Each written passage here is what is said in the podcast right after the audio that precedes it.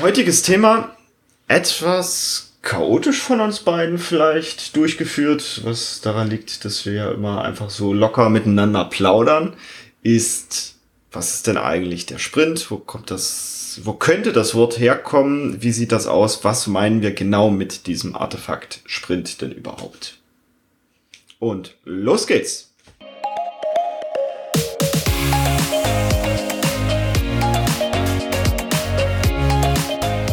Hallo und herzlich willkommen zum Snipcast. Wir reden über Themen wie Agilität, modernes Projektmanagement, Psychologie, Persönlichkeitsentwicklung und allem, was für dich relevant ist. Wir machen gemeinsam die Welt zu einem besseren Ort. Schön, dass du da bist und los geht's. Heute ist dein Thema. Mein Thema? Mhm. Dabei hast du im Redaktionsplan geguckt, was ich, das Thema ist. Ich weiß, was heute Thema okay, ist, okay. aber es ist dein Thema. Ach so, cool. Wir reden heute wieder über ein Artefakt. Ja. Das im Scrum Guide vorkommt, aber häufig auch in allen möglichen anderen agilen Frameworks mhm. verwendet wird. Und das ist der Sprint. Der Sprint. Mhm. Also so wie bei Sportveranstaltungen. Genau. Okay. Quasi. Mhm. Erklär doch mal, was ist denn der Sprint? Der Sprint ist, wir reden ganz gerne von Iterationen. Mhm. Also ist das, was wir immer wieder zyklisch in unseren Projekten für die Produktentwicklung tun. Also wir haben einen festen Zyklus, das ist quasi so eine Art Takt. Also der im Scrum Guide steht ganz präzise drin, ist der Herzschlag genau diesen Takt gibt so ein Sprint an. Also ein Sprint ist nur eine Bezeichnung dafür. Also ein Zeitraum. Ja. Ein fester Zeitraum. Ja. Mhm. Im Scrum Guide steht ganz spezifisch unter einem Monat. Mhm. Und das halte ich für eine sehr gute Regelung, weil, also, selbst wenn wir Kanban machen, wo wir jetzt keine Iterationen haben, würde ich vorschlagen, trotzdem so einen Zyklus von etwa einem Monat einzuführen, um wenigstens Retrospektiven durchzuführen. Also mhm. um nochmal zu gucken, wie gut funktioniert unser Zusammenarbeitsmodell. Mhm. Und da nochmal einen Blick drauf zu werfen. Jetzt der Sprint selbst enthält natürlich noch viel, viel mehr und kommt eben aus dem Scrum. Auch XP, also Extreme Programming, besitzt einen eigenen Zyklus. Der heißt ein bisschen anders, aber genau das ist damit gemeint. Mhm. So eine Iteration. Und warum heißt der Sprint Sprint und nicht einfach Iteration? Tja, das ist eine sehr gute Frage, die ich dir tatsächlich auch nicht so beantworten kann. Ich würde es auch nicht unbedingt Sprint benennen, denn Sprint ist immer so ein Zustand im Sport von jetzt auf den Punkt, komplett auspowern, danach lange Erholungsphase. Mhm. Und das ist es nicht. Also das möchte ich in meinen Teams auch nicht haben. Mhm. Das ist auch genau der Grund, weshalb ich sage, ich möchte kein Unternehmen wie Google aufbauen, mhm. wo das tatsächlich immer so Leistungsspitzen gibt und dann geguckt wird, die Menschen, dass die möglichst häufig diese Leistungsspitzen haben können in ihren Projekten, um noch irgendwie eine Deadline oder sowas mhm. zu erreichen. Möchte ich nicht. Ich möchte, dass sie konstant über die Zeit eine wahrscheinlich sogar vorhersagbare Performance liefern können, die möglichst hoch ist, klar. Aber nicht dieses jetzt auf den Punkt einmal komplett auspowern. Es ist für mich eher eine Art Staffellauf. Also es gibt dann immer eine Übergabe von einem Sprint zum nächsten und es ist das gleiche Team. Weißt du, warum es Sprint heißt? Nee, weiß ich tatsächlich nicht. Also ich kann mir vorstellen, dass damals entstanden ist durchaus mit so einem High-Performing-Ansatz. Hm. Also es ging ja in den ersten Varianten von Scrum durchaus darum, Teams in eine High-Performing-Phase ja. zu führen und die da auszupowern für Projekte, die kurzfristig viel Leistung mhm. bringen müssen. Ne? Also wir reden ja jetzt hier von Projektarbeit, wie sie ursprünglich mal gedacht war. Nämlich wir leisten jetzt in einer Art Taskforce, nächstes böse Wort, also in irgendeiner Form von Sonderkonstellation über einen kurzen Zeitraum eine außergewöhnliche mhm. Leistung, um ein kurzfristig erreichbares Ziel äh, zu realisieren. Mhm. Und danach gehen wir zurück in unsere Linientätigkeit und machen, was auch immer wir in der Linientätigkeit mhm. machen, weiter. Ich finde die Begründung tatsächlich sehr valide. Mhm. Aus dem Grund, dass ja für Scrum, also neben der wissenschaftlichen Thesen, eben auch viele erfolgreiche Projekte untersucht wurden. Mhm. der Scrum Guide ist ja nur das Destillat da draus. Also warum waren die erfolgreich? Und das kann ich mir sehr gut vorstellen, dass die alle, also oder viele davon in so einen Taskforce-Modus verfallen sind und das dann vielleicht sogar Sprint genannt haben mit jetzt sprinten wir, jetzt geben wir mal mhm. kurz Gas hier und schmeißen die anderen Prinzipien erstmal über Bord, die es im Unternehmen vielleicht gibt, weil mhm. jetzt, jetzt gibt's einmal Vollgas und haben so häufig wahrscheinlich die Projekte gerettet. Mhm. Ja. Und ich kann mir vorstellen, dass es deswegen einfach so ein Überbleibsel ist aus dieser eher Kurzfristprojektorientierung. Mhm. In den zwölf Prinzipien, die ja dann mit dem agilen Manifest mhm. in dieser berühmten verschneiten Skihütte. Äh, festgelegt wurden, steht ja drin, es soll eine langfristig haltbare Geschwindigkeit etabliert ja. werden.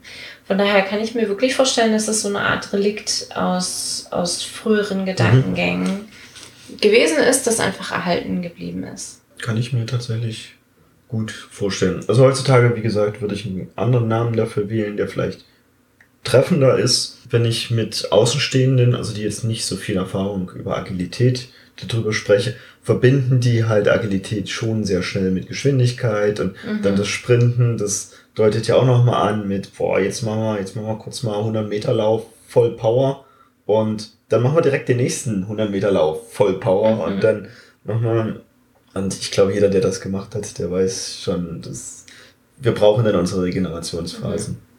Und vor allen Dingen finde ich da nochmal ganz interessant zu erwähnen, dieses Bild eines Sprints hat ja durchaus an sich, wir lassen alles andere sein. Ja. Während eines Sprints mache ich nicht noch irgendwas anderes nebenbei, sondern ich mache nur das. Mhm. Das wiederum finde ich ist ein schöner Aspekt, den wir ja auch aus OKR oder aus anderen agilen Frameworks kennen. Ne? Also dieses fokussiere dich wirklich auf eine Sache, mhm. erreiche dieses eine Ziel und lauf nicht erst fünf Meter in die Richtung, um dann vier Meter in die andere zu mhm. laufen und so, sondern das Ziel steht fest. Der Weg noch nicht 100 Prozent, aber es ist schon mal vorhersehbar, was da so passieren wird. Der Zeitabschnitt ist kurz genug, als dass ich ihn vorhersehen kann. Es geht nicht zehnmal um die Kurve oder zehnmal im Stadion, sondern wirklich nur einmal halb um die Kurve. Das sind ganz, ganz viele Aspekte, die ich an diesem Wort Sprint aber auch mag, weil sie symbolisieren, was erfolgreiche agile Projekte auch ausmacht. Nämlich der Fokus und die Absehbarkeit der, der Ziele, also der kurzfristigen Ziele. Schöne Überleitung zur Länge. Also wir haben auch schon mal eine Folge zu Sprintlänge gemacht, mhm. glaube ich. Denn alles im Sprint dient dazu, das Sprintziel zu erreichen. Mhm. Und je länger jetzt der Sprint ist, in einem komplexen Umfeld, desto unwahrscheinlicher wird es, dass ich mein Sprintziel erreiche, weil irgendwelche anderen Umweltfaktoren auf das Projekt plötzlich einwirken und ich das dann nicht mehr kontrollieren kann. Deshalb ist diese Länge von möglichst kleiner als ein Monat, finde ich sehr gut gewählt. Den, den Monat, den kann ich meist noch überblicken. Also genauso die 100 Meter Sprintdistanz, die kann ich häufig noch überblicken. Da kann ich mir mein Ziel setzen, meine Stecknadel setzen und da mich drauf hinbewegen. Ohne jetzt viel so und so und so. Das bedeutet für mich auch, wenn ich mich in einem so volatilen Umfeld befinde, dass sich quasi alle zwei Tage die Marschrichtung ändert, dass ich vielleicht auch drüber nachdenken sollte, dass die Sprintlänge dann auch maximal nur zwei Tage mhm. ist. Auch wenn häufig gelehrt wird, ein Sprint ist zwischen ein bis vier Wochen, was ja genau dem im, im Guide auch entspricht, kann es dann auch sein, dass manchmal kürzere Zyklen durchaus auch angebracht sind, weil mein Umfeld einfach so volatil ist. Und ich würde dann einfach sagen, wir sind da nicht mehr in einem komplexen Umfeld sondern in einem chaotischen, chaotischen Umfeld. Ja. Also wenn ich nicht eine Woche lang stabil in eine Richtung laufen kann in meinem Projekt, dann habe ich noch ganz andere Themen, mhm. die es zu lösen gibt, bevor ich ja. überhaupt mit Agilität anfange. Ja, aber manchmal ist es ja so. Ja, und mhm. ich würde halt andere Themen dann vorschieben und mhm. nicht. Ich persönlich würde nicht kürzere Sprints als eine Woche machen. Mhm. Was ich kenne, sind kürzere Lieferzyklen. Ne, also gerade im XP gibt es ja Halbtags- oder Tageslieferzyklen. Das finde ich in Ordnung, weil geliefert wird, aber alle, weiß nicht, zwei Tage eine Retrospektive und ein Planning zu machen, nur weil sich die Ziele drumherum so häufig ändern, würde ich nicht machen. Ich als Projektleiter erkläre den Sprint ganz gerne anderen Projektleitern und Projektmanagern damit, dass das nichts anderes ist als unsere bisherige Tätigkeit, bloß jetzt einfach nur auf einen Monatszyklus. Mhm. Ich mache genau das gleiche. Ich mache eine Planung vorweg, dafür haben wir das Planning-Event. Mhm. Ich mache ein Planning 2, das ist quasi, das Planning 1 ist das Lastenheft, das Planning 2 ist so ein bisschen das Pflichtenheft. Da habe ich quasi meinen Zeitplan dann auch abgeleitet davon. So ein bisschen mein Gantt-Chart könnte ich dann machen.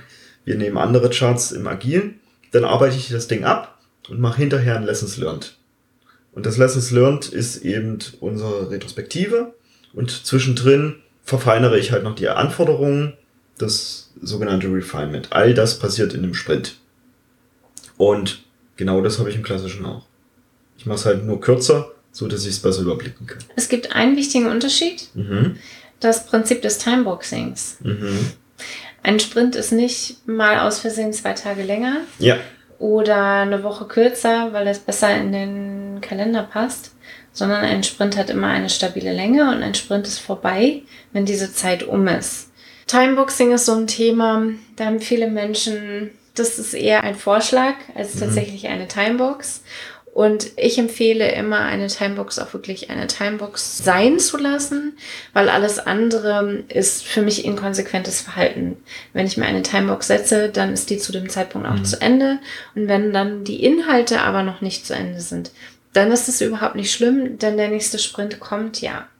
Jetzt ist es so, im klassischen Projektmanagement gehen wir davon aus, dass unsere Projekte aufgrund der vielen Planungen, die wir vorher machen, immer in Time, in Budget und in Target sind. Mhm. Und damit kommt rein hypothetisch dieses Problem ja nicht auf. Mhm. Auch ist ja ein Projekt dadurch definiert, dass es einen festen Startpunkt hat und einen fest definierten Endzeitpunkt. Mhm. Und damit hätten wir eigentlich unsere Timebox, würden wir klassisches Projektmanagement genauso machen, wie es mhm.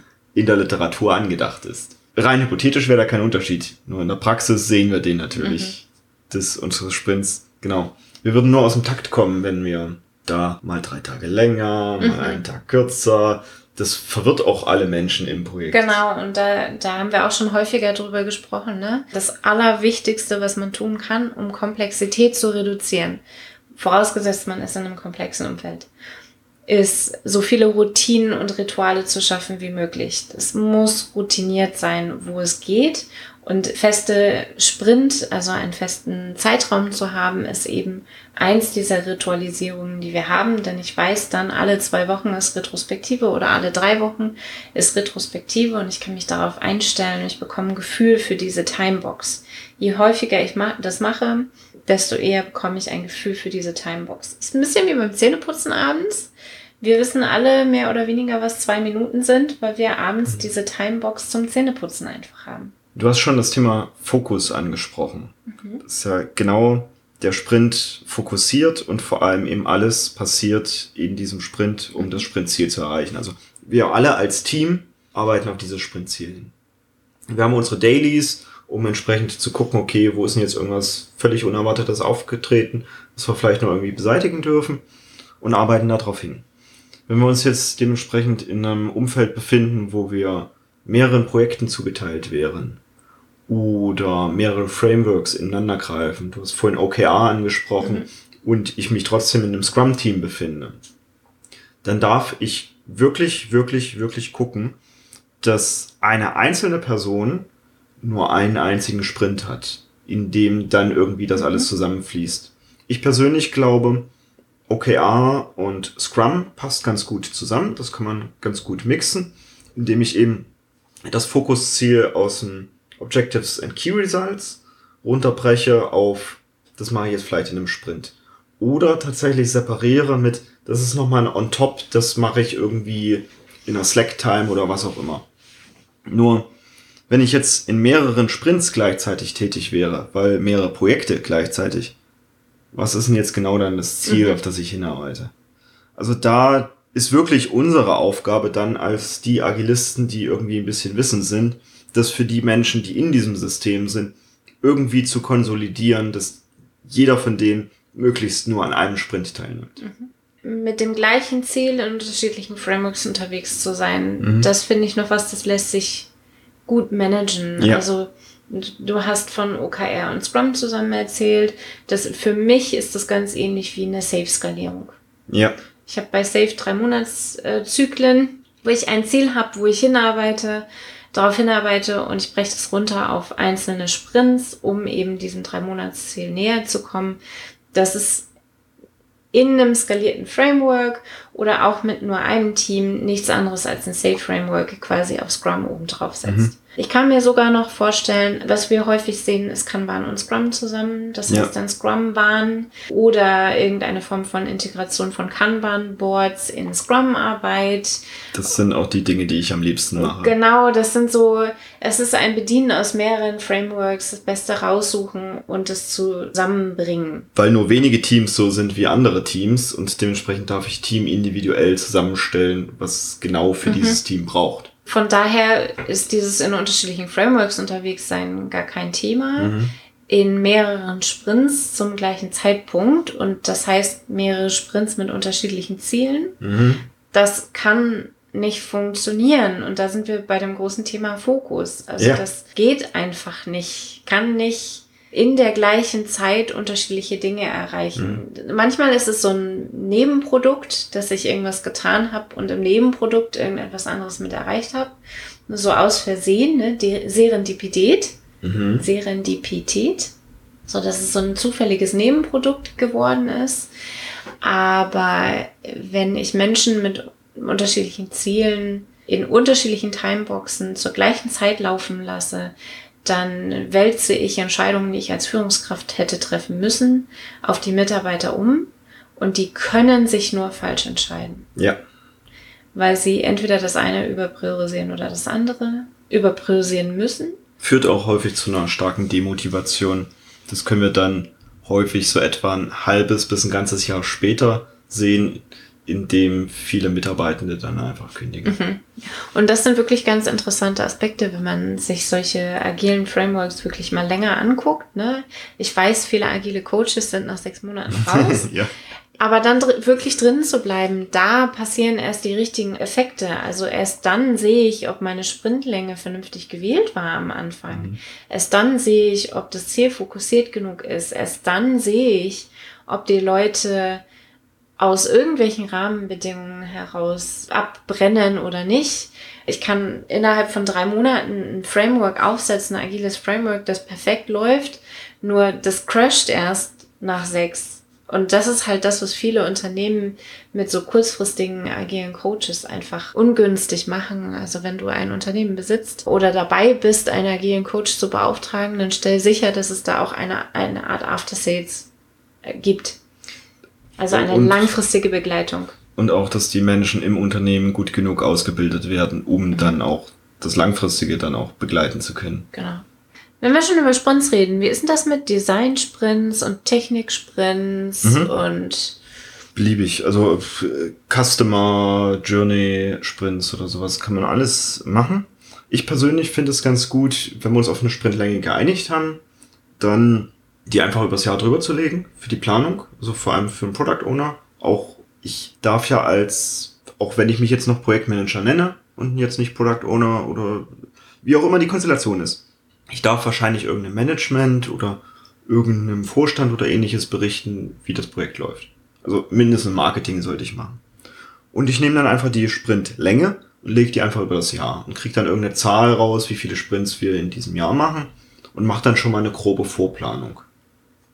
Und bei mir ist es so, dass ich es mag, zum Beispiel um technische Schulden zu beseitigen, einen Techniksprint einzuführen. Und das so jeder dritte Sprint, jeder vierte Sprint, wie auch immer. Und dann kann ich schon mal meine Jahresplanung vornehmen, sehe, was ich, da habe ich 16 oder 20 Sprints drauf und kann dann schon mal bei 16 dann durch vier am besten, jeder vierte, zack, kann ich schon mal als Techniksprint markieren. Und genauso auch mit Design-Sprints kann ich die auch entsprechend einbauen. Und da Vorsicht, nach meiner Erfahrung bauen viele Lerneffekte aus einem Sprint quasi auf weitere Sprints dann auf. Und um das durchzuführen, kann ich nicht unbedingt jetzt alles technische Schulden beseitigen in einen Techniksprint packen. Weil da erstmal ein paar Grundbedingungen geschafft werden müssen. Und das darf ich natürlich auch im Blick haben. Du bist mir viel zu weit abgekommen vom Thema gerade. Weil wir haben noch überhaupt nicht erklärt, was ein Technik- oder ein Design-Sprint ist. Ach so, ja, ich, ja, ich richte mich manchmal an mich selbst als Publikum. Henry, was sind denn... Ich wiederhole mich. Was hältst du denn von Technik- oder Design-Sprints? Kannst du uns erklären, was das ist? Ach, ich Und wozu macht man das eigentlich? Ich wollte nicht wissen, wie du das machst auf so eine Jahresplanung und sowas, sondern ich, ich erlebe es so, dass es viele Diskussionen mhm. rund um das Thema Technik- und Design-Sprints gibt, weil entweder nicht vernünftig verstanden wird, was das Ganze ist und wozu das Ganze ist. Mhm. Ich halte sehr viel davon, weil es dem Product Owner für die Planung die Komplexität erleichtert, indem ein Sprint ein spezielles Thema hat, was da getan wird. Das erleichtert die Kommunikation und auch das Priorisieren der Anforderungen genau dafür. Und egal ob jetzt das, das Thema Technik ist oder Design oder whatever, es macht es halt allen Umstehenden leichter, dass gewisse Themen in einem bestimmten Sprint dafür behandelt werden. Besser wäre natürlich, wenn, also der Scrum Guide geht auf solche Sachen überhaupt nicht ein, wenn diese Themen immer, je nachdem, wie wichtig sie sind, einfach mitbehandelt werden würden. Also dass ich Design eben schon nebenbei mitmache, weil das als Anforderung gerade auch mit drin ist und ähnliches. Das führt, nach dem, was ich häufig beobachten kann, in vielen Projekten dazu, dass das Dringlichste gerade gemacht wird weil wichtige Sachen vorher nicht erledigt wurden oder dass Dinge erledigt werden, wo die Stakeholder am lautesten schreien. Und genau um diese Komplexität an der Stelle ein bisschen rauszunehmen, finde ich es ganz gut, Techniksprints zu machen, wo es, wo nur Technik erledigt wird, also Unterbau vom Produkt, also irgendwelche technischen Neu Neuigkeiten eingebaut werden. Im Safe Framework heißt das Enabler die eben hinzugefügt werden, um später andere Sachen draufsetzen zu können.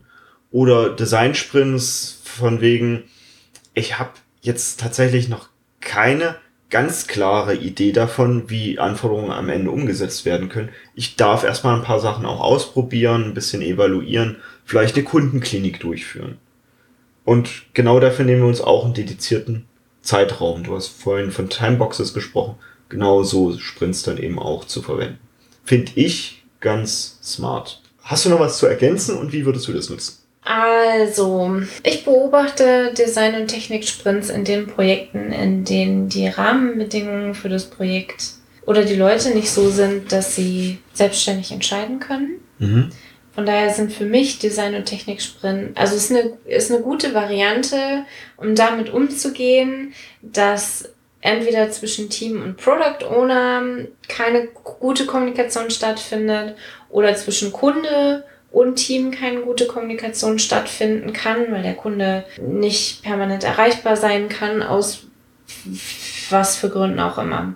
Ich beobachte, Technik- und Design-Sprints sind ein gutes Vehikel, um damit umzugehen, dass wir Scrum niemals also fast ausschließlich nie, fast wirklich nie, so sehen, wie sich das Sutherland mal gedacht hat und Ken Swaber. Dass wir eben diese Rahmenbedingungen so gut wie nie so mhm. haben, wie es eigentlich sein sollte in der Scrum Guide. Es ist also immer ein Vehikel, um mit einem Umstand umzugehen, den wir glauben, nicht ändern zu können. Mhm. Von daher, ich würde viel lieber präferieren, auf Design- und Techniksprints ja. zu verzichten. Ich bin der festen Überzeugung, dass es manchmal mehr Techniksprints braucht, manchmal mehr Designsprints braucht. Deswegen würde ich diese Regel mit, wir machen jeden dritten Sprint, einen Techniksprint würde ich nicht einführen, sondern für mich ginge es eher darum, eine gute Kommunikation aufzubauen, mhm. dass der Product Owner und das Team wirklich auch darüber verhandeln können, wie viel Technik landet in diesem Sprint. Gerade wenn der Product Owner aus der Kundenperspektive kommt, ist das manchmal ein weiterer Weg. Mhm. Und ich würde zusehen, dass ich mit dem Kunden genug Interaktion habe, als dass solche Design-Sprints nicht im Team stattfinden müssen. Und diese gute Kundeninteraktion bedeutet nicht, wir schreiben zehn E-Mails hin und her oder machen UX-Tests, sondern damit meine ich, dass der Kunde oder ein Stellvertreter des Kundens bereit ist, mitzuarbeiten im Projekt für eine gewisse Zeit und wirklich verfügbar ist für das Team. Rund um die Uhr. Also von daher, Design- und Technik-Sprints, ja, und gleichzeitig ist das ein Pflaster auf ein anderes Problem. Mhm, Habe ich ja auch angedeutet. Nimmt die Komplexität raus in der Stakeholder-Kommunikation. Mhm. Und die Idee, das alle paar Sprints zu machen, ist einfach nur, wenn ich den groben Jahresplan einmal vorlege, schon, ich kann ja dann immer noch variieren.